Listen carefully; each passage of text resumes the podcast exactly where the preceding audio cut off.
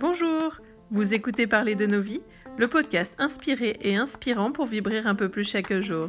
Je suis Emmanuelle Ameille, coach professionnelle, blogueuse, slasheuse et curieuse. Je vous emmène avec moi dans mes découvertes, mes réflexions, mes interviews.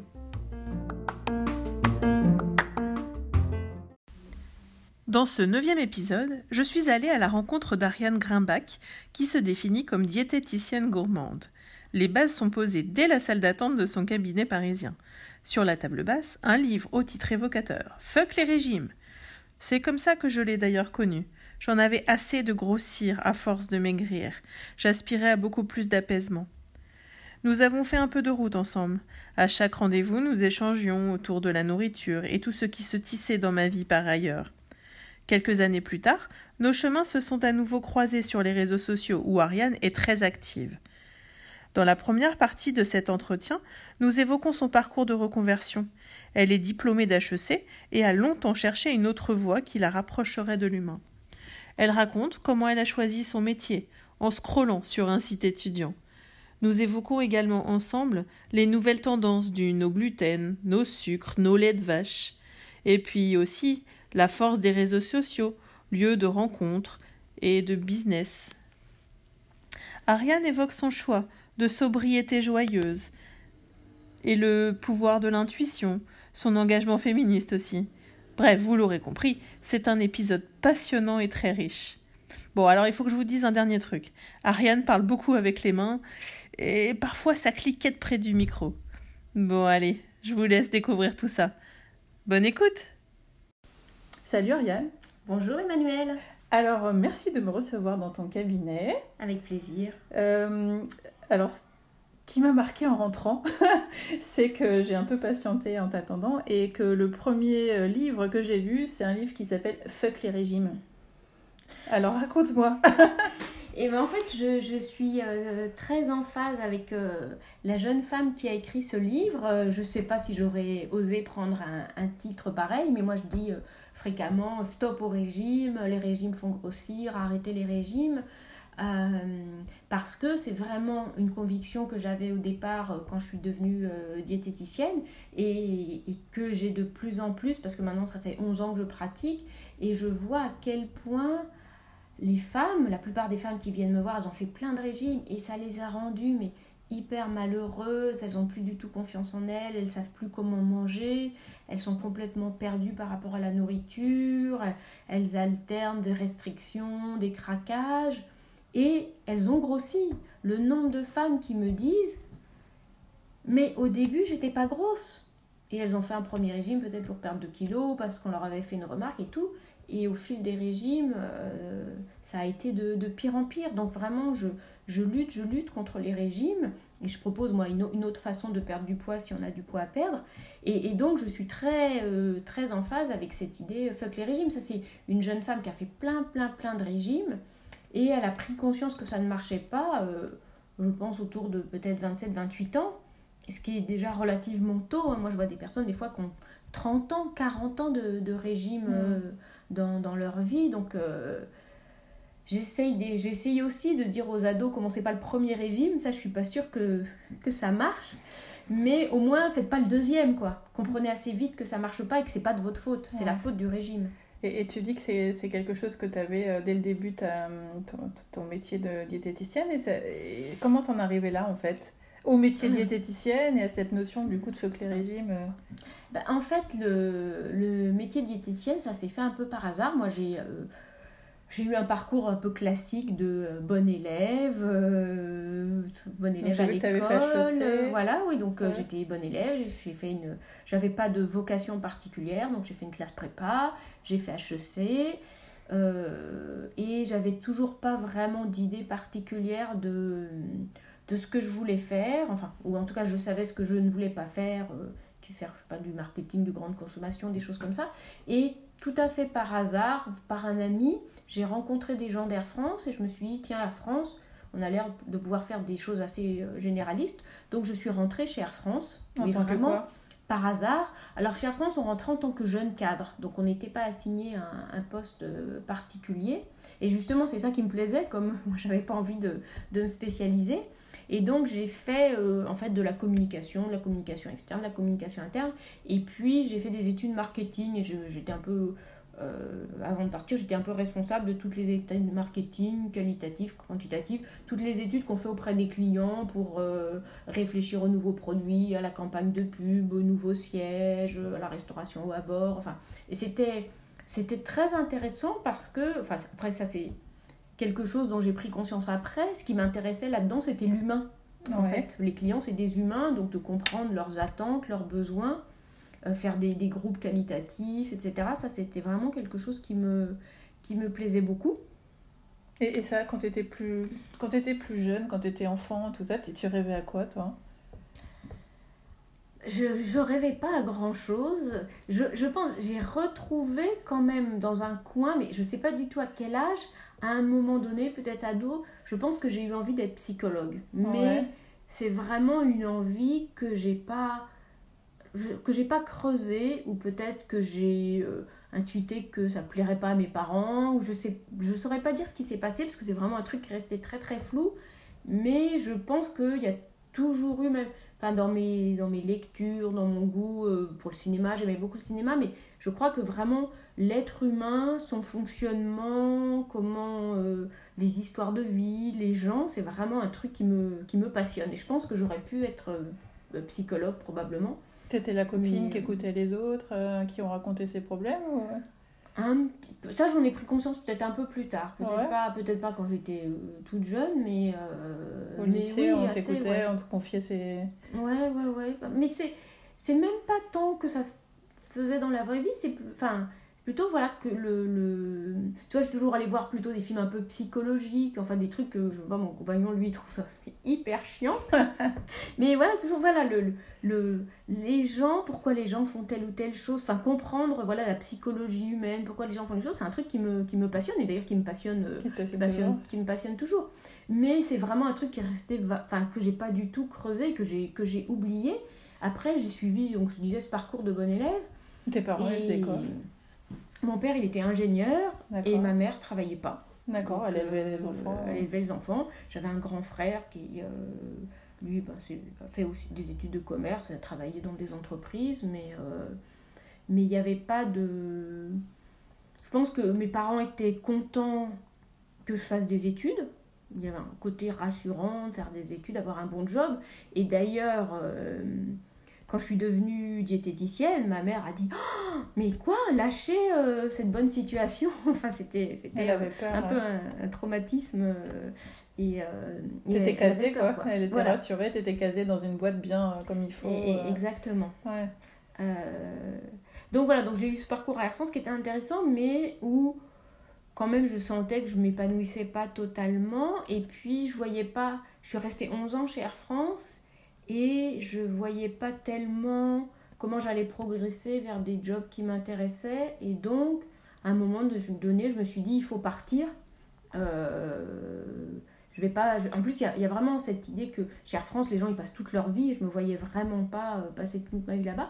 Et ça c'était en 2000 et 2000, c'était toute l'époque de la bulle Internet. Hmm. Et du coup, euh, j'ai eu envie de euh, travailler là-dedans. Parce que du coup, chez Air France, je me suis intéressée, ben, c'était toujours l'humain, je me suis intéressée aux relations clients, à la fidélisation, aux études clients. Et je me suis dit, ben, j'ai envie d'explorer de, de, le monde Internet sous cet angle de, de la relation client. Et j'ai trouvé un job de consultante dans une boîte, alors que je croyais être une petite boîte qui justement euh, travaillait sur des projets Internet un peu avec des, compétences multiples. Et en fait, cette boîte, c'était euh, c'était juste une, petite structure dans une grosse euh, SS2I, une boîte de services informatiques. Donc, je suis rentrée là. Et, euh, et en fait, la bulle Internet a explosé à peu près à, à ce, à ce moment-là. Et, et, donc, bah, il n'y a pas eu tant de projets Internet que ça. Après, j'ai beaucoup travaillé sur donc j'étais, j'étais consultante en fait dans un cabinet de conseil. J'ai beaucoup travaillé sur des projets qu'on appelle d'accompagnement du changement où euh, on accompagne des grands projets informatiques sur tout mmh. l'aspect de formation, de communication, etc. pas encore très humain finalement? Bah, c'était, c'était accompagner des humains, mais accompagner des humains plutôt euh, des grands groupes d'humains. Ouais, ouais, donc, ouais. euh, donc c'était pas. J'ai rencontré des gens super. J'ai vraiment. Enfin, je me suis fait des amis que je, que je vois toujours aujourd'hui, mais c'était pas, euh, c'était pas le grand bonheur. Bah, après, il y, a- eu. Je pense qu'il y a eu toute une, euh, époque de ma vie, quand je suis rentrée à France, et, et, et puis même un peu après, où je me disais, bah, faut essayer de faire un boulot plutôt intéressant, mais où je voyais pas la possibilité d'un boulot passion, en fait. Je me disais, bah, ça n'existait pas pour toi Tu comprenais pas Ou t'avais pas de passion? Ben oui, ça, enfin, ça existait pas. Je me disais, parce que- parce qu'à un moment donné, par exemple, je me suis beaucoup, euh, beaucoup, beaucoup intéressée au cinéma, à un moment donné, quand j'étais étudiante. Mais je me suis dit, travailler dans le cinéma, ça va être travailler euh, comme gestionnaire dans le cinéma. Vu les études que j'ai faites, bah, ça n'a aucun intérêt de travailler comme gestionnaire dans le cinéma. Et je serais jamais euh, cinéaste, quoi. T'aurais voulu faire quoi dans le cinéma? Si, si t'avais une baguette magique, t'aurais fait quoi? Actrice? Non, non, non, non, pas du tout. Plus derrière Non, euh, plus derrière. Mais euh, même, je pense pas que j'avais vraiment une envie. Peut-être critique de cinéma, mais enfin, c'est plus que le, enfin, le monde de- du cinéma m'intéressait. Mais du coup, voilà, j'a- j'arrivais pas du coup à mettre en, en relation une passion et un, et un métier. Et du coup, j'avais abandonné cette idée. Néanmoins, quand j'ai fait ce métier de consultante, assez vite, je me suis dit, euh, pff, euh, je me vois pas. C'est toujours cette- le fait de se projeter, de se dire, mais je me vois pas faire ça encore euh, 10 ans, 15 ans. Euh, et donc, je suis rentrée là en 2000. Et en 2005, je commençais à me dire, euh, va falloir que je trouve autre chose. Et donc, j'ai fait un bilan de compétences Ouais. truc classique, euh, qui m'a pas euh, apporté grand chose.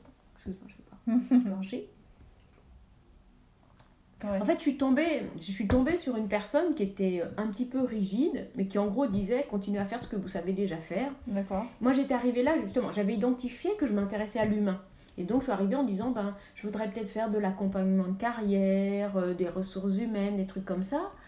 Et elle m'avait dit oh là là, oh là là, mais ça c'est beaucoup trop loin de vos compétences. euh. Donc elle avait pris un grand classeur, suffit de se elle t'avait fait rentrer former. dans des cases en fait. Et donc voilà, donc elle m'avait fait faire des tests, et puis euh, j'avais identifié des trucs, mais vraiment euh, euh, qui m'intéressaient pas. Je dirais l'intérêt du bilan de compétences, c'est que on est censé aller rencontrer des gens qui font le métier qu'on a envie de faire. Donc je suis allée voir des gens de ressources humaines et je m'excuse pour eux, mais ça m'a un peu dégoûtée.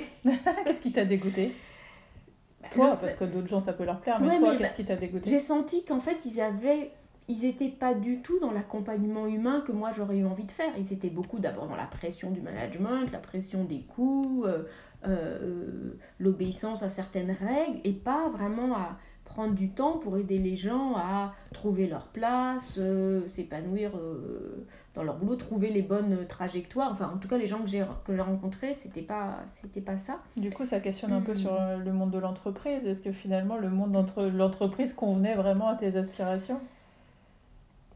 Peut-être pas, mais à un moment donné, pe- peut-être que je. Je savais peut-être pas imaginer autre chose. Je pense que le, le milieu familial joue quand même. C'est-à-dire Mm. que si tu as dans ta famille, je sais pas, je dis n'importe quoi, des médecins, des avocats, des commerçants, euh, bah, c'est plus facile de se projeter. Bien sûr. euh, ou, ou un plombier ou un boulanger, enfin, tu te projettes dans des métiers Hmm. quand euh, effectivement, moi mon père il a passé toute sa carrière dans, la même, enfin, dans le même, disons, centre de recherche, ben effectivement ça, ça aide pas forcément à se projeter dans des choses, des choses diverses. Donc je faisais ce bilan de compétences, un peu frustrée, et, euh, et j'ai à ce moment-là j'ai croisé une copine, enfin une, une collègue qui elle aussi avait fait un bilan de compétences. euh, et donc elle, elle était informaticienne et elle avait identifié que euh, elle voulait se lancer dans le paysagisme. Et donc elle était en train de faire des, des études. Et elle m'a dit, euh, mais écoute, laisse tomber le bilan de compétences et va à la Cité des Sciences, regarder les métiers, etc. Débrouille-toi toute seule. Débrouille-toi, voilà. Et du coup, je suis pas là. Je suis pas allée à la Cité des Sciences, mais euh, je suis allée en gros sur, sur Internet, euh, l'équivalent, enfin, les, trouver les sites où on va, je sais pas, quand on est en troisième, qu'on veut s'orienter, etc. Et L'étudiant, il doit y avoir phosphore, oui, il n'y a pas phosphore. Alors, c'est pas, je, je sais pas, peut-être plus ou moins. L'ONICEP, ouais. le, truc de, vraiment d'orientation. Et j'ai fait défiler, je, je, raconte ça, c'est comme ça que ça s'est passé. Hein. J'ai fait défiler les métiers. Avec la souris, tu scrolles. je scroll. et là, je tombe sur diététicienne. Je dis Eureka. Mais, mais, sans descriptif, c'est ça que je veux faire avec le descriptif. Et ah, je, me suis dit, mais, je me suis dit, mais Eureka, c'est ça que je veux faire. C'est-à-dire que. Bah, je me suis dit, c'est l'humain et la nourriture. Ah, C'est-à-dire que j'avais quand même identifié, mais je voyais pas ça comme un métier, j'avais identifié que l'alimentation, la nourriture, euh, bien manger, c'était un truc qui m'intéressait beaucoup, beaucoup. On mangeait bien dans ta famille C'était euh, important les repas ou c'était justement... Euh, On mangeait très bien, mais de, des choses très simples. Mais ma mère faisait, faisait le marché trois fois par semaine, ouais, cuisinait toujours des aliments frais, et, et on, on aimait beaucoup manger, on s'arrêtait toujours dans des restaurants quand on partait en vacances. ça, ça, avait une place et et même après, avec mes amis, etc., ça a toujours eu une place où. Et, et après, ça a pris plus de place. Après, j'ai aussi un compagnon qui aime beaucoup manger. Le casting était pas mal, visiblement, parce qu'Ariane, il faut que je le dise. Donc, Ariane est, a l'air gourmande si vous suivez son compte Instagram, mais c'est pas ses photos, c'est celle de son chéri. Les deux, les deux. Enfin, c'est ses photos et son chéri. Les plus spectaculaires sont celles de mon chéri. et donc, effectivement, je pense que ça a accentué, euh, on, s'est bien trouvé en tout cas, ça a accentué le fait que j'aimais beaucoup manger, que euh, effectivement j'étais prête à faire des détours, trouver des bons produits, etc. J'ai eu à un moment donné, dans la période euh, avant, une très vague velléité, je pense, qu'ont beaucoup de personnes, d'ouvrir un salon de thé. Ouais. Truc qui, mais bon, qui, qui me paraissait pas du tout pouvoir avoir une une, réalité économique, mais du coup, il y avait ça qui était sous-jacent, le fait que la nourriture, ça m'intéressait beaucoup. Et c'est pour ça que quand j'ai vu, et j'avais identifié donc cette question de, de l'humain, de l'accompagnement humain dont je parlais, donc quand j'ai vu diététicienne, vraiment, il y a une espèce de, de révélation. Je me suis dit, mais ça va cumuler ces deux choses qui m'intéressent, l'humain et la nourriture. Et vraiment, c'était bingo. Euh, mmh. Il y, a eu vraiment une espèce de d'évidence. Alors, je pense que ça se passe pas toujours comme ça, le fait de trouver un nouveau métier, souvent bah, c'est beaucoup ceci dit, une, as mis du temps. une maturation. Est-ce que tu avais quel âge là?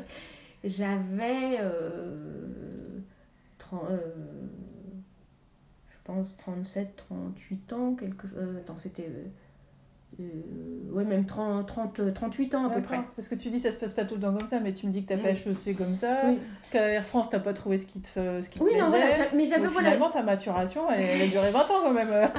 Alors, il y en a, ils vont peut-être un peu c'est tout plus à fait vite ou moins vite, je sais pas. tu, tu, as absolument raison. Et je, je pense que j'aurais jamais, mais j'aurais jamais imaginé être diététicienne à 19 ans, quoi. Enfin, mais ce qui est marrant, c'est que tu as l'impression que c'est arrivé d'un coup, alors que tu vois, tu as maturé super longtemps. Excusez-moi, j'ai été trop vite, les gens. Oui, d'accord. Bon, ça va, ça rassure finalement. Tout à fait. Et donc, j'étais en train de finir le bilan de compétences. Je suis retournée voir la nana et j'ai dit, ben voilà, finalement, je veux faire diététicienne. Donc, elle a été un peu atterrée. Euh, elle, a sorti, elle a sorti ses classeurs. Elle m'a dit, vous savez, c'est très, très compliqué. Je dis, oui, oui, je sais, mais c'est ça que je veux faire. Et donc, euh, donc je me suis lancée là-dedans. J'avais vu. Donc, c'est un, un BTS, c'est-à-dire c'est deux ans d'études. Euh, donc je me suis inscrite au CNED, qui est euh, service d'enseignement à distance, puisqu'en fait, je ne savais pas du tout le temps que ça allait prendre. Et donc, j'ai pas voulu en parler à mon entreprise. Donc, j'étais consultante et j'ai pas voulu en parler pour pas me griller complètement en me disant bah, si ça prend du temps, il faut quand même que je, je, je, puisse assurer toujours ce, ce job. Donc, j'ai fait ces, ces, je me suis inscrite à ces études par correspondance. Et en fait, je travaillais le soir et le, et le week-end. Il euh, faut savoir que le BTS diététique, c'est un gros programme très lourd, très scientifique, très compliqué. Pour quelqu'un qui avait passé son bac euh, plus de 20 ans avant, c'était quand même... Euh, Ça demandait du boulot, pas et un, peu, un peu difficile. Il y a de la biochimie, de, la physiologie, de pathologie. Enfin, c'est très, très, très, très vaste. Donc, j'ai quand même j'ai ramé. Mais en fait, j'avais confiance dans le fait que et c'est pour ça que je voulais pas, pas trop en parler euh, côté boulot, c'est que en fait on peut, c'est un examen et on peut garder ses notes, si on a des notes au-dessus de la moyenne, on peut pendant plusieurs années repasser que les épreuves euh, qu'on n'a pas eues. Donc je me disais, bah, je vais le faire Au bout du euh, compte, dans la durée, j'y arriverai. Et puis j'ai pris. euh, et après, il y a plein de stages à faire et j'ai fait les stages sur les vacances. J'ai pris des congés sans solde pour faire, euh, pour faire les stages. J'ai passé l'examen et au miracle, je l'ai eu du premier coup. D'accord. Donc ça s'alignait plutôt pas mal. Donc ça s'est euh, ça s'est aligné plutôt pas mal. Mais j'étais, je me rappelle le jour où je suis allée, enfin, je suis allée voir sur internet les noms. Je me rappelle que mon copain n'était pas là et je suis allée voir sur internet les noms des gens en pensant pas du tout voir mon nom dans les diplômés. Et là, j'ai j'ai vu Ah mon merde, nom, ah merde, mais suis. mais je, je, je sautais de joie, je sautais en l'air. Enfin, mais j'étais vraiment, euh, j'étais hyper hyper contente. Du coup, là, j'ai annoncé ça euh, à, à mon boss euh, de Ouais. l'époque. Et en fait, j'ai Il pris. a dit quoi euh, bah, il était, il était pas content du tout. En fait, je suis allée voir et j'ai dit, bah, j'ai dit, je veux faire, euh, je veux prendre en fait un un congé, euh, un congé partiel pour création d'entreprise. En fait, c'est un, un dispositif qui, Parce qui que toi, tu savais que diététicienne, tu voulais le faire et que tu allais l'exercer dans la foulée, quoi. C'était vraiment. Ah bah, en fait, le... en fait j'ai fait ça, je me suis dit step by step. C'est-à-dire que quand je, ré- je travaillais pour l'examen, j'essayais de pas trop penser à la suite Ouais. en me disant là, je suis euh, vraiment focalisée sur l'examen et il faut que j'ai ce diplôme. Et puis après, une fois que j'ai eu le diplôme, bah, j'ai fait des stages. En fait, il y a des stages obligatoires en hôpital. Et tu euh, les faisais quand, du coup, ça Sur des Parce que congés ce que je euh, disais, voilà, j'ai j'ai pris, j'ai pris sur les disais, vacances. En fait, vacances la, première année, euh, il y a six semaines de stage, donc j'ai fait deux semaines à Pâques et quatre semaines en ouais. été. D'accord. Ah Et, ouais. la, et la deuxième année, j'ai pris des congés sans solde. En fait, par chance, moi je crois à la chance, en partie. Je crois au travail, mais je crois aussi à la chance. J'avais un collègue qui avait pris trois mois de congés sans solde l'année d'avant pour faire la route de la soie. Et du coup, il y avait une jurisprudence. Donc, quand moi je suis arrivée Il l'a fait, je peux le faire. en disant moi je veux Bah trois mois de congés sans Eh ouais. solde pour, euh, pour, euh, Pour un projet. pour un projet. Et voilà. Top secret. Et ben, euh, le, mon boss m'a dit, ben, je peux pas refuser. Enfin, en fait, après, ils ont changé. En fait, celui d'après aurait refusé, je pense. Celui-là s'est fait, Enfin, toi, fait un peu virer, mais Voilà, donc j'ai ouais. pu, pu bénéficier de ça. Ce qui est très drôle, c'est que après coup, c'était au printemps. Et après coup, euh, comme c'était au moment de l'élection présidentielle, les gens ont cru que j'étais allée m'occuper de être dans Ah. une équipe de campagne, etc. C'était parce qu'en fait, j'en avais parlé à personne. Vraiment, Ouais, je pas du du coup, tout. tout le monde parlait derrière Tout ton dos. tout le monde parlait derrière mon dos. Et donc, euh, C'était en quelle année? Je- je c'était, réfléchis à quelle euh, campagne, en- c'était quoi? Eh ben, c'était 2012 Non, non, c'était bah, bah non. c'était 2000, euh, 2007. C'était qui en 2007 Hollande? Ségolène Royal. C'est Ségolène et- non, c'est Sarkozy. Et Sarkozy, d'accord. Je pense. Hein. Oui, c'est possible. Je, je, sais plus. vraiment. Je, je me. Ça passe le temps. Et, et donc du coup, et en deuxième année, donc on fait des stages dans des hôpitaux et tout. Et j'avais, en fait, je savais. Je pense que c'est juste ce que tu disais sur le monde de l'entreprise. Je savais que moi que je voulais Ouais. pas retourner comme diététicienne, enfin dans, si on peut dire l'entreprise, c'est-à-dire le milieu hospitalier, Hmm. dans, dans des équipes avec un- une hiérarchie, un management, J'avais etc. déjà testé ça. J'avais quoi. pas du tout envie de ça. Moi, j'avais vraiment envie de m'installer euh, Ouais. en libéral. Et ça, je pense que je le savais déjà pendant les études, mais je m'étais dit, je, je penserai aux modalités euh, Mhm. après.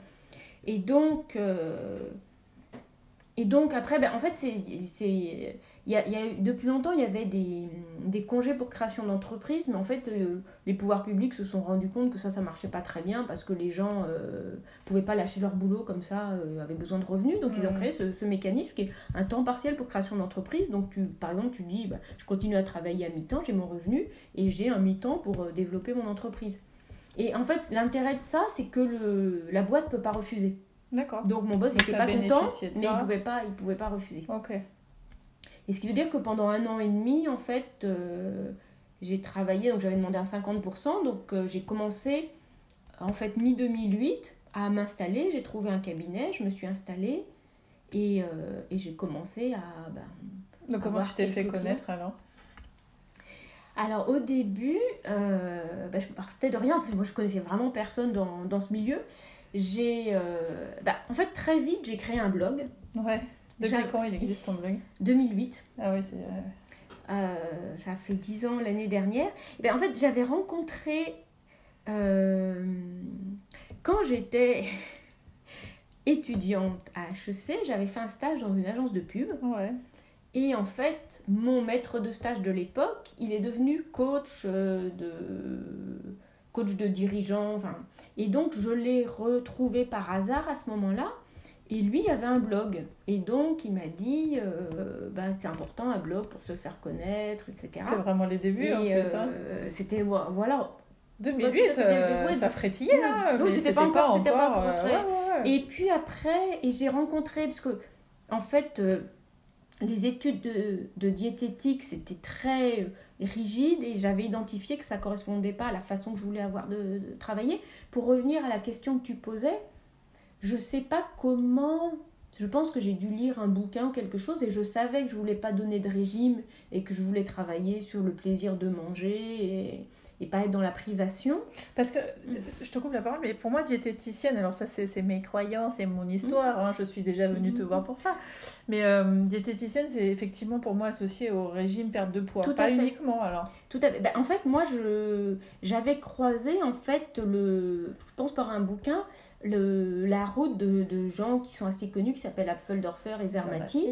Et du coup, euh, puisque je, je les avais contactés, et donc j'avais, euh, je pense que j'ai dû lire un bouquin d'Apfeldorfer un peu par hasard. Et je suis tombée en fait sur leur association, le groupe de réflexion sur l'obésité et le surpoids, parce que je me rappelle que je les avais contactés, j'avais contacté une des diététiciennes de l'association pour faire un stage pendant mes études, et elle m'avait dit, Ouh là là, non, non, non, nous on n'est pas du tout dans l'approche euh, un peu euh, stricte, calorique et tout, de, de- du BTS, mais revenez nous voir après. Ce qui veut dire que j'ai eu mon BTS en octobre 2007, et début 2008, je m'étais inscrite à la formation donc du GROS, euh, cette association, qui est une approche beaucoup plus globale du comportement alimentaire qui correspondait à la façon que je voulais avoir moi de, de pratiquer. Et, et là, j'ai rencontré aussi une collègue qui avait un blog et qui m'avait dit, bah, le blog, ça me permet aussi d'avoir des clients. Mm. Donc, forte de ces deux conseils, j'ai créé mon blog en 2008, à la fois pour me faire connaître et puis justement défendre cette approche qui était une approche pas tout à fait euh, traditionnelle de la, de la diététique. Mais, mais euh, dans ton entourage ou dans tes amis, tu as des personnes qui avaient souffert de surpoids ou, ou vraiment ça s'est connecté comme ça, diététicienne, ça- l'aliment, euh, la Ça, nourriture ça quoi. s'est connecté comme ça, c'est-à-dire que bah, je- on aimait bien manger chez moi. euh, je dirais que ma mère a été légèrement surpoids, mais enfin pas du tout quelque Et chose de critique. pas euh, ou- Elle. Après, ça fait typiquement partie des personnes qui euh, disent qu'ils mangent rien, puis après se jettent sur les petits gâteaux. Ah, qui dans la cuisine finit sauce. euh. non, non, non, pas tellement, mais, mais euh, disent, enfin, je vais pas manger telle chose, puis après, effectivement, mange plein de petits gâteaux. Enfin, mais qui- enfin, qui avait, je pense, pas une alimentation très équilibrée. Ouais, mais Et est surtout- tu l'as entendu se Non, plaindre de qui ça était, qui était très très sédentaire. Ouais, mais ça c'est son histoire, Mais- mais, elle s'en plaignait pas. Non. Et toi, ça te, sou- ça te faisait souffrir de quelque chose ou, même- ou pas du tout quoi. Non, mais même, euh, je dirais qu'on m'a déjà posé la question de dire, enfin, mais de dire, mais effectivement, est-ce que toi tu as eu des problèmes alimentaires Oui, pour je te avoir envie de faire ça mais, mais en fait, Oui. non, non, non, moi c'était vraiment, j'étais beaucoup plus dans une approche positive de dire, j'ai l'impression que les gens mangent pas très bien, je voudrais leur réapprendre le plaisir de manger.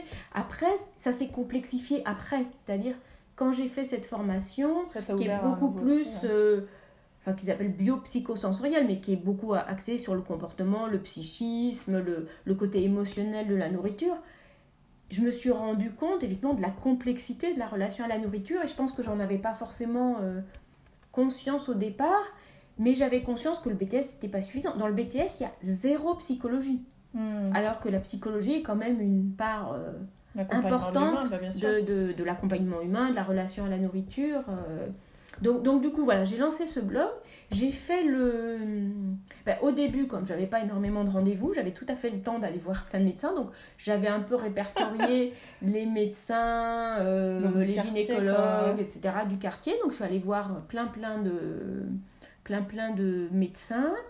Euh, et puis du coup, bah après, j'ai- j'ai commencé, je me suis installée. C'est sûr qu'au début, il n'y a pas beaucoup de bouche à oreille, mais ça vient un petit peu euh, petit à petit. Mais donc par, euh, par le blog, par les médecins, bah, petit à petit, j'ai commencé. Bah, au début, donc, ça a commencé doucement, donc euh, sans doute plus doucement que toi et ton activité de coaching.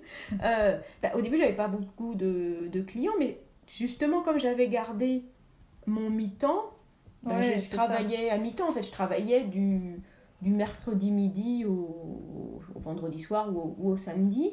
Et j'ai commencé à développer un petit peu, petit à petit. Mais, mais du coup, là, ce que tu me dis, ça me fait vraiment écho. C'est-à-dire que donc toi, tu avais un demi, euh, la moitié de ta semaine pour Mhm. lancer ça. Mais tu vois, tu me dis, moi, ça démarre fort. Mais en fait, peut-être que moi, ça démarre fort justement parce que j'avais une seule journée et j'avais pas le choix pour le faire exploser le truc. Sinon, mais, alors, peut-être que ça joue, ça aussi. Dans, dans mais je pense, alors il y a des questions de, je pense, de tempérament Ouais. et de capacité à gérer plusieurs choses à la fois. C'est-à-dire que moi, j'ai fait ça un an, et- même, j'ai dû faire ça un an, et au bout d'un an, je suis même passée à 40% côté consulting. Donc j'avais vraiment trois jours par semaine. Mais à un moment donné, je me suis dit, mais même si j'étais, j'avais quand même pas mal levé le pied, je me suis dit, je peux pas mettre mon énergie dans deux métiers à la fois. Et du coup, c'est pour ça que je suis partie, parce que je me suis dit, j'arriverai jamais à mettre suffisamment Mhm. d'énergie pour vraiment développer les choses, même si c'était... Je, je me rappelle que mon compagnon n'était pas très rassuré, et lui, il, avait, il disait, mais attends encore un peu, et moi, je disais, non, non, là, il faut que j'y aille, c'est-à-dire qu'il faut vraiment que je sois à fond là-dedans pour que ça Mhm. se développe, sinon, euh, je vais continuer à, Ouais, c'est J'étais ça, à, à pas, pas pouvoir y mettre suffisamment d'énergie. Et c'est ce qui s'est passé, c'est-à-dire à partir du moment où je suis partie, là j'ai commencé à vraiment le développer. Et donc c'est vraiment un mix de bah, le blog, et puis après je, sais plus. Quand, non, je pense que c'est un peu plus tard que j'ai commencé à être sur les, les réseaux sociaux, mais euh, après je dirais tout est, tout est important. Alors j'ai effectivement après ben, il commence à y avoir un petit peu de bouche à oreille, un peu les médecins qui m'envoient du monde, un petit peu internet. Et tout ça, bah, ça finit par euh, petit à petit euh, faire une clientèle qui se, qui, se développe. En plus, j'essayais vraiment sur mon blog, après j'ai créé un, un site un peu plus fixe, bah, vraiment d'expliquer cette approche euh, qui est une approche globale du comportement alimentaire et de montrer aux gens qu'on peut perdre du poids sans régime. Parce que quand même, une bonne part des gens qui viennent me voir, c'est pour, euh, pour perdre du poids. Hmm. Et puis après, et après au fur et à mesure, bah, au fur et à mesure des années, il y a de plus en plus de bouche à oreille parce que les personnes qui sont contentes, bah, elles en parlent Bien et puis sûr, du coup ça t'amène, euh, ça t'amène d'autres gens. Mais je dirais que c'est vraiment une alchimie où, où je dirais qu'il faut euh, semer un petit peu partout, que ce soit sur internet, dans la vraie vie, Hmm. et ça finit par produire, euh, par produire des effets. Après, il faut pouvoir tenir le coup financièrement pour avoir le temps que ça s'installe. Quand, quand je me suis installée, on me disait ah ben ça il faut 3 4 5 ans pour vraiment avoir une clientèle et que ce soit stable et c'est à peu près ça que j'ai que Que j'ai éprouvé que j'ai éprouvé aussi ouais. Et, euh, et donc, tu, tu étais très attirée par ce métier-là et, et- et tu te rappelles du plaisir que tu ressentais en recevant tes premières clientes? Je pense que Clientes, alors, patientes, comment on dit toi? Alors, moi, j'ai tendance souvent à dire patiente, mais euh, je dis pas trop cliente, mais il n'y a pas de, de règles, on dit, on dit comme on veut. Je pense que au début, j'étais sans doute plus stressée que, que vraiment euh, joyeuse, Ouais. parce qu'il y, y avait effectivement la- le contentement de faire ce métier, mais je pense qu'au début, il y avait l'inquiétude de pas faire bien, de pas bien accompagner, et je pense qu'après, il y a une, une confiance qui vient un petit peu De au- fil de, au fil de l'expérience. Et puis au fil de... C'est ça qui est toujours très satisfaisant aujourd'hui, c'est de voir euh, vraiment les personnes changer dans leur relation à la nourriture et aller de mieux en mieux. Euh, parce que aujourd'hui, euh, les personnes, elles viennent me voir souvent pour perdre du poids, mais des fois aussi simplement pour s'apaiser par rapport à la nourriture. C'est-à-dire que tout à l'heure, on parlait des régimes, c'est-à-dire que des fois, c'est tellement tellement, tellement pénible et douloureux la relation à la nourriture parce qu'on ne sait plus comment Mm. manger, qu'on a l'impression que ça, que ça envahit la tête, que du coup on se dit mais déjà juste arrêtez ça, Ça serait arrête, déjà ça serait déjà, euh, ça serait déjà énorme. Et, euh, et du coup en général bah, quand on arrête effectivement cette obsession, souvent on perd du poids parce que euh, on arrive à, justement être moins dans des craquages. Puis après j'ai fait, j'ai fait donc cette formation, après j'ai fait beaucoup de formations et c'est ça aussi qui est, passionnant sur euh, effectivement des aspects plus psychologiques, le côté émotionnel, le côté euh, gustatif, le, le comment travailler sur euh, la motivation des personnes et pour vraiment accompagner les personnes le, plus, le plus globalement possible. Et c'est ça qui est passionnant parce que bah, ça c'est vraiment un de mes mantras, c'est que on est tous différents, chaque personne est unique et donc la relation de chaque personne à la nourriture est unique et donc euh, je m'ennuie jamais en fait. Parce qu'à chaque fois que quelqu'un vient me voir, bah, finalement il y a une curiosité de connaître cette personne, qui est l'autre, rencontrer l'autre et, et de l'accompagner un bout de chemin sur, euh, sur cet aspect qui est quand même assez intime, euh, qui est le, la question de la nourriture. Mm. Et en 10 ans, tu as vu l'évolution euh, de la société par rapport à la nourriture? Parce que là, c'est vrai que ces dernières années, il y a vraiment un, un changement qui a l'air de s'opérer, d'un retour à la terre, à la.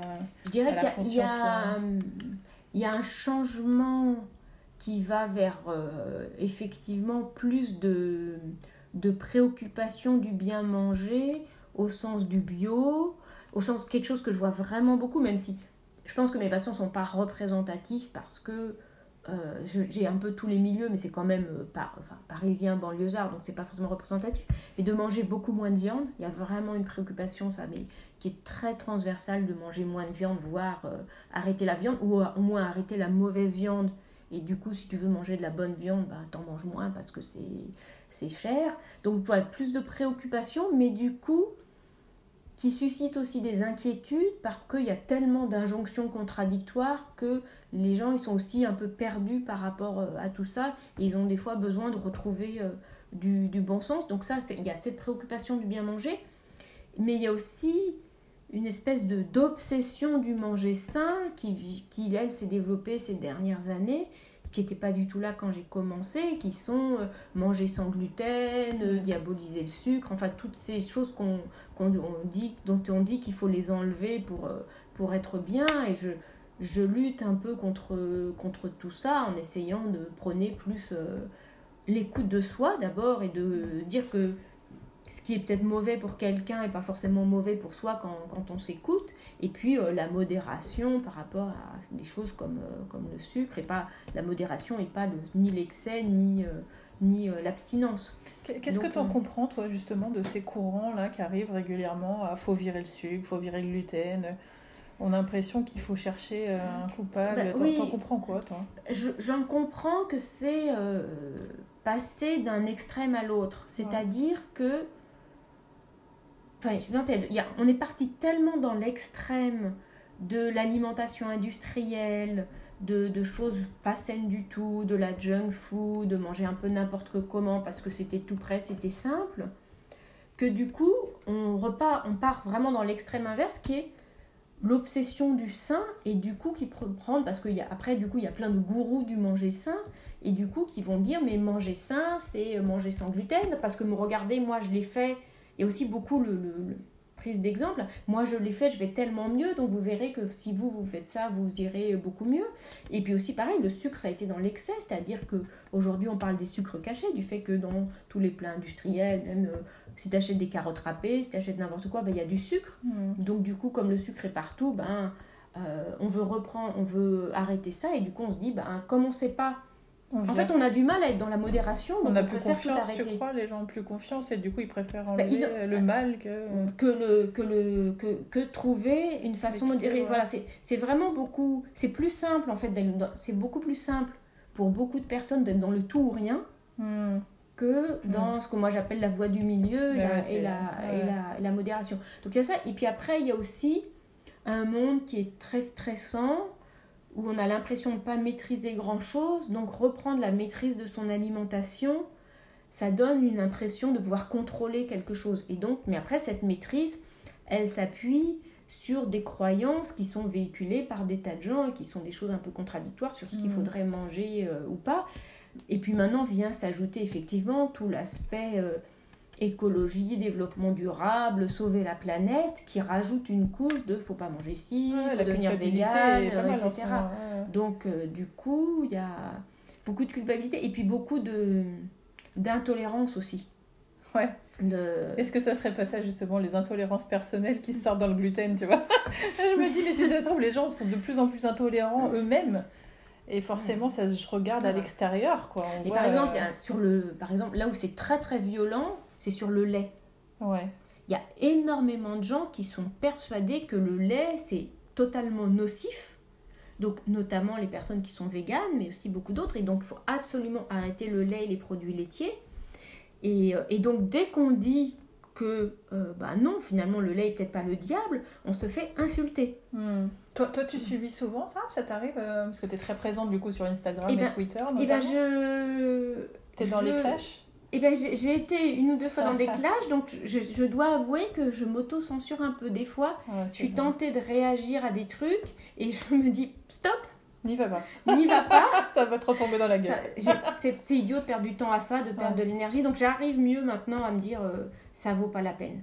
Et il euh, et, euh, y a des gens qui peuvent être vraiment, qui peuvent être vraiment très violents. Et, et, donc, et donc, par exemple, sur, enfin, on va, on va pas rentrer dans le détail du lait, mais j'explique que toujours, on est, chaque personne est différente. Et effectivement, le lait peut poser des problèmes. Et le lait peut créer des, des, des problèmes d'allergie, des problèmes d'inflammation chez certaines personnes. Mais c'est toujours cette question de généraliser, de globaliser qui me gêne. Hmm. On peut pas, il n'y a rien qui est mauvais pour tout le monde. Dans tous les domaines, c'est ça en fait. Dans on peut les pas domaines. ranger les gens dans des cases. Ça me fait penser à ton bilan de compétences. Hmm. bah non, tu peux pas être face à un classeur et ranger des gens dans des cases. Exactement. Et, et, et, du coup, euh, après, ce que j'essaye de prôner quand même, c'est plus dans le manger sain, plus le fait effectivement de de manger plutôt euh, de, de, des aliments bruts, de cuisiner, d'essayer de, d'essayer de ne pas acheter trop d'alimentation industrielle, de trucs mm. super transformés, ou en tout cas pas manger que ça. Et donc là, on a vu un peu le côté négatif des réseaux sociaux et le côté aussi du coup de l'exposition où tous les, comme tu disais, des gourous peuvent s'autoproclamer euh, en ayant trouvé la solution miracle pour perdre du poids. Qu'est-ce qu'on pourrait trouver de positif aux réseaux sociaux dans ce domaine-là? Moi, je trouve que les réseaux sociaux, enfin, moi j'en vois quand même beaucoup plus de positifs que de négatifs. Parce que, d'abord, ça permet d'exprimer des points de vue. Et mm. donc, euh, moi, j'utilise, euh, j'ai été beaucoup présente sur Twitter. Maintenant, je suis un peu plus sur Instagram, je suis encore un peu sur Twitter pour exprimer des points de vue, partager des, des articles qui m'intéressent, me battre un petit peu contre les idées reçues, les croyances. Ça, c'est une première chose. Et deuxièmement, c'est le relationnel. Moi, j'ai rencontré énormément de gens euh, grâce aux réseaux sociaux. Euh, donc ça, c'est la deuxième chose. Et à un moment donné, j'organisais des déjeuners de twittos qui étaient dans le domaine de l'alimentaire. Et donc, euh, du coup, on se rencontrait dans la vraie vie. Et il y a des personnes vraiment que je vois très régulièrement, qui sont vraiment des amis, qui sont des gens que j'ai rencontrés par les réseaux mmh. sociaux. Ça, c'est la deuxième chose. Et d'un point de vue plus business, si on peut dire, les réseaux sociaux amènent aussi de, de la clientèle. Euh, soit euh, des patients, soit des activités. Il y a une personne qui me suivait sur Instagram et qui m'a contacté pour faire des ateliers dans son entreprise. Donc c'est ce que je disais tout à l'heure, en fait, il faut semer un peu tout et... Mm. Et après, on finit par récolter euh, des fruits, en fait. Et j'adore ce que tu dis parce que justement, euh, je suis convaincue qu'Instagram, donc moi je suis comme toi, hein, je, communique beaucoup sur Instagram. On est, alors on m'a dit hier qu'a priori je devais être dans une niche, ce qui est peut-être pas complètement faux. Hein, faire du business entre guillemets sur Instagram, c'est pas encore quelque chose qui se fait beaucoup dans tous les domaines en tout cas. Et euh, j'avais été notamment face à une personne qui me disait oui, mais enfin quand même, faut être sur LinkedIn pour l'entreprise et je moi, je disais, mais en fait, on s'en fout. Les gens, euh, Instagram, ils ont des entreprises, ils sont eux-mêmes dans un autre métier et, c'est pas le réseau qui fera les, les, relations, en fait. Mais, mais bien sûr, je dirais que c'est à la fois le, le les, les, réseaux sociaux et euh, aussi le, le, blog. Par exemple, j'ai écrit un livre et en fait, l'éditeur m'a contacté parce que justement, par rapport à tout, toutes ces, ces espèces d'idées contradictoires qui, qui, circulent sur l'alimentation, il disait ben, on voudrait quelqu'un qui remettent un peu les choses à plat, qui, fait, qui fassent euh, le point de façon euh, un petit peu générale sur l'alimentation. Ils m'ont trouvé par mon blog. Euh, donc c'est pour ça que vraiment tout ça, ça peut ouvrir des tas, de, des tas de portes sur plein de choses. Après, je crois qu'il faut aussi le faire par, enfin un petit peu comme tout, le faire par plaisir et pas par contrainte. C'est-à-dire, mmh. moi, les réseaux sociaux, ça m'amuse, ça m'intéresse. Je pense que j'y passe peut-être un peu trop de temps. Qu'est-ce que c'est que trop, dit la nana qui est aussi addicte Trop, c'est euh, d'avoir un peu de mal à ne pas y aller.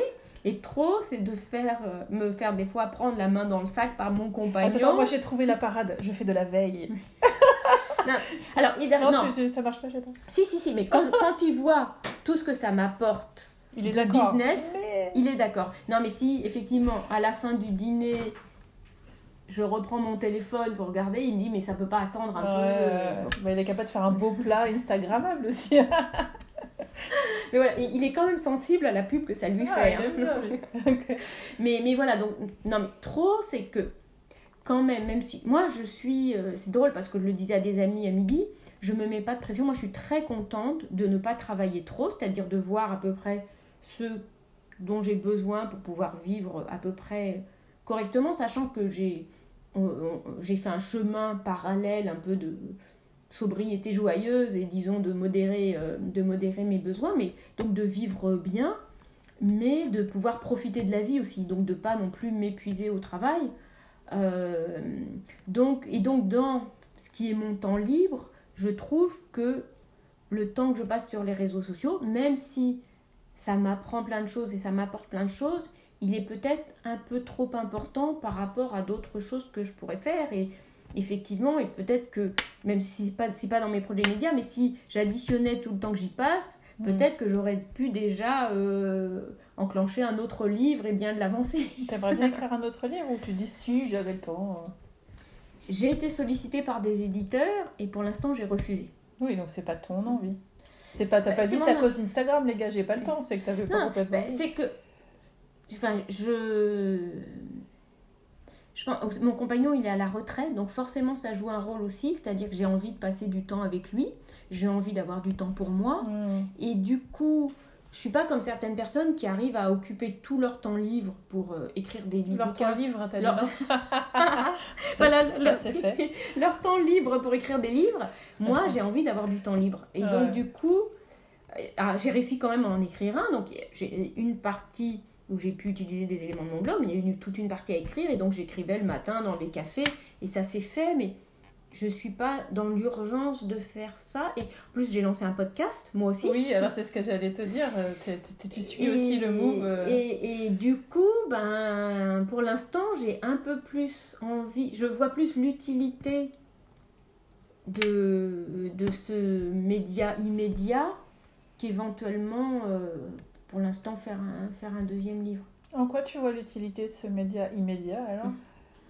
Bah, je, par, par, les retours que j'en ai, bah, j'ai euh, j'ai fait un podcast parce que je voyais que je me suis dit que mon blog, le fait d'être dans l'écrit, ça convenait à certaines personnes, mais probablement que dans le monde d'aujourd'hui, il y avait des gens qui voulaient euh, autre chose.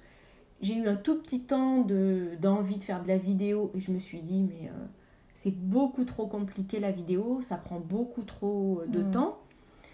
Et à ce moment-là, euh, bah, ça commençait, c'était le tout début du podcast. Je, en fait, je, comment j'en ai entendu parler? Bah, J'ai une amie coach qui a fait un ou deux euh, trucs audio sur son site. Et puis, je, je connaissais bien Clotilde Dussoulier, qui était une blogueuse culinaire. Et elle, elle a lancé son podcast euh, Change ma vie. Oui, Change ma vie. Ouais, c'est ça. Et du coup, j'ai croisé Clotilde dans un événement et je lui dis, mais, tiens, finalement, euh, moi je me dis que peut-être un podcast, ça serait le... Je me, je me suis dit, finalement, l'audio, c'est pas mal, c'est beaucoup plus simple à mettre en, œuvre que la vidéo.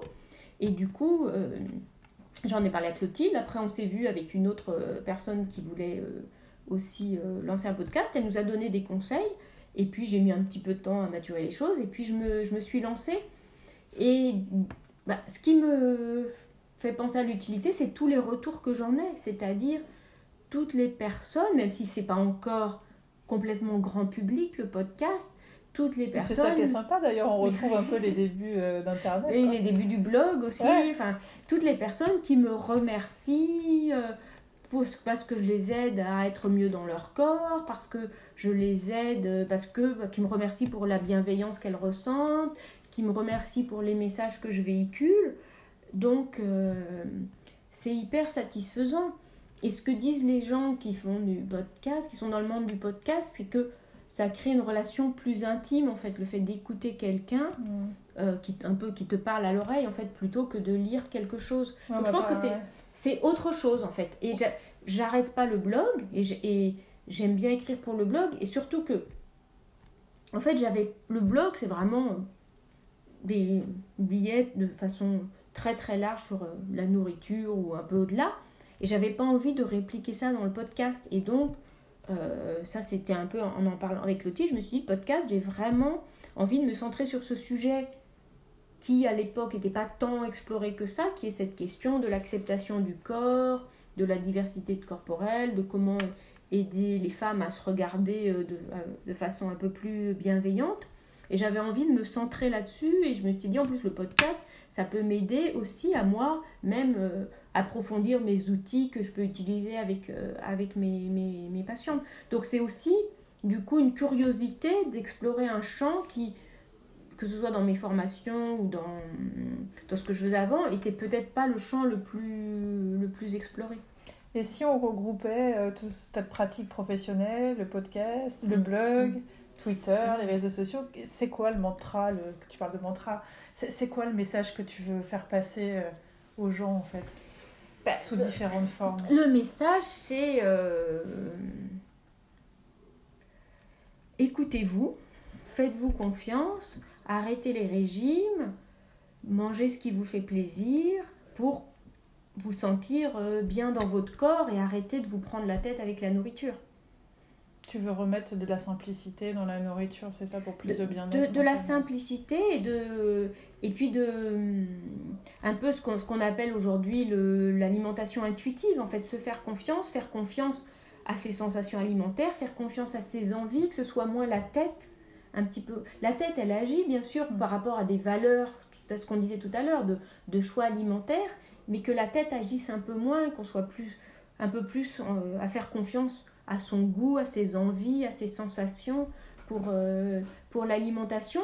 Et, et, puis le message aussi que j'essaie beaucoup de véhiculer maintenant, c'est cette euh, défense de la diversité corporelle, c'est-à-dire nous les femmes, parce que le podcast il est quand même plus pour les femmes, parce qu'elles sont beaucoup plus préoccupées par cette question de la silhouette, ben, on n'est pas toutes faites pour avoir le même corps, on n'est pas toutes faites pour avoir une taille 34, donc faut arrêter de se prendre la tête en rêvant à la silhouette parfaite qu'on aimerait avoir un jour et qui nous empêche de, de profiter de la vie aujourd'hui. Hmm. Et si je reprends un peu tout ton parcours, c'est un peu ça que j'entends, c'est aussi partir de... Enfin, c'est un peu ça, je, je poursuis l'idée dans ma tête, en fait, de, de, HEC qui est beaucoup dans la tête, en fait. Et ça, me fait écho, hein. moi aussi, hmm. qui ai choisi des études par euh, mimétisme, par mimétisme et non par choix, mais le côté vraiment intellectuel qui est important. Et, et tout ton chemin de vie va vers l'intuition, vers le retour à la personne humaine en fait.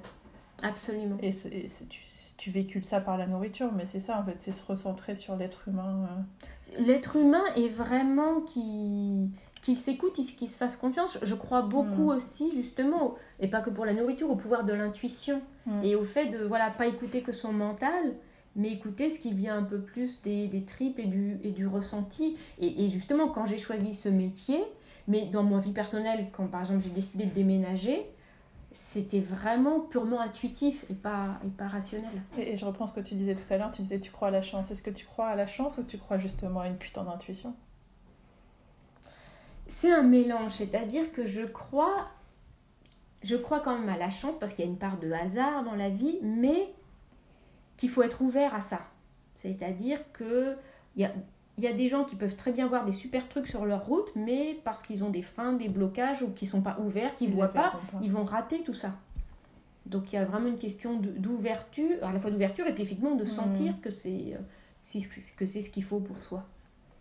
Mais, euh, mais, mais effectivement, l'humain, et puis vraiment l'unicité de l'humain, qu'on est tous et toutes différents. Mm. Et je veux dire, c'est ça qui fait notre, notre richesse. Et, et, vraiment, par rapport à la question de, de, de du corps, de la silhouette, c'est tellement triste que euh, bah, les femmes veulent toutes être pareilles et toutes avoir une, une silhouette très mince, très normée, alors que bah, tous les corps sont, sont différents.